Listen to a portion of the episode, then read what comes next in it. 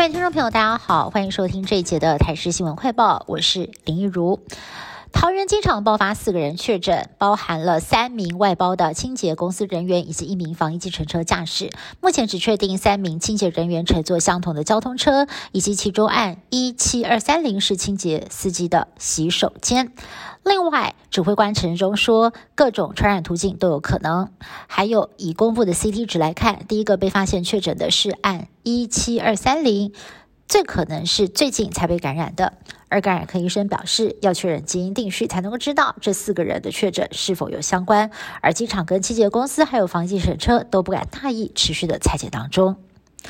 桃园机场爆出了清洁人员确诊，足迹还到过了桃园中正市场摆摊，就怕疫情扩散。市场从今天下午开始休市三天，由国军三三化学兵群还有环保消毒大队，总共五十四个人进驻市场内外，协助扩大清销，直到七号才会恢复营运。只是摊商临时接获通知，急于收摊，痛骂市府太晚告知，生计大受影响。另外，市府也在市场附近设置了三处临时裁剪站。曾经有市场场足迹的民众听闻消息，也陆续的前来筛检。桃园机场出现了四例本土案例，有专家建议将第三季的疫苗间隔再缩短。指挥官陈忠表示，近期会请专家评估第三季的间隔时间，但是当务之急还是要先拉高国内第一还有第二季的疫苗覆盖率。有医生认为，任何两剂疫苗都不太能够防范 Omicron，一般的民众有必要要打第三剂。而其他的医生则认为，一旦 Omicron 酿成了社区群聚感染，就得把第三季的间隔时间缩短到三个月。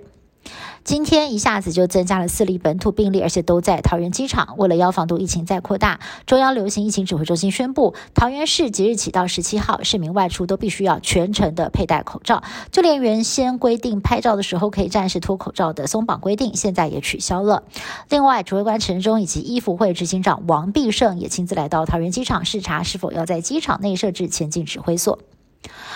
桃园机场出现了本土案例，外界关心要不要缩短第三季的间隔时间呢？指挥官陈时中就说了，机场人员还有防疫计程车司机比较早接种第二季，防疫旅馆的人员比较慢，但是慢一些就表示前一季的防护力还是在的。近期会请专家评估第三季的间隔时间，但是当务之急还是要先拉高台湾第一还有第二季的疫苗覆盖率。而有医生就认为了，任何两剂疫苗都不太能够防范 Omicron，民众还是要打第三剂。其他大医生则认为，如果 Omicron 酿成了社区的群聚感染，就得把第三季的间隔时间缩短到三个月。另外，从五号开始，十八岁以上的民众只要接种新冠疫苗，就能够领两百块钱的卫教品。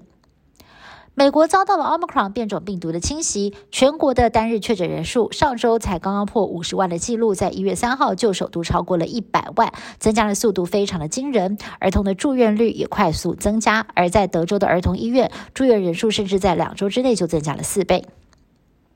英国有一位三十七岁的护理师，去年底确诊新冠肺炎之后一度命危，医生在最后的关头决定让他服用大量的威尔刚，没想到奇迹发生了。四十八小时之后，这位护理师成功苏醒。原来服用威尔刚会导致血管扩张，最初是用来治疗心血管疾病，不只能够让男性重振雄风，还可以治疗高山症。以上新闻是由台视新闻部制作，感谢您的收听。更多新闻内容，请您持续锁定台视各界新闻以及台视新闻 YouTube 频道。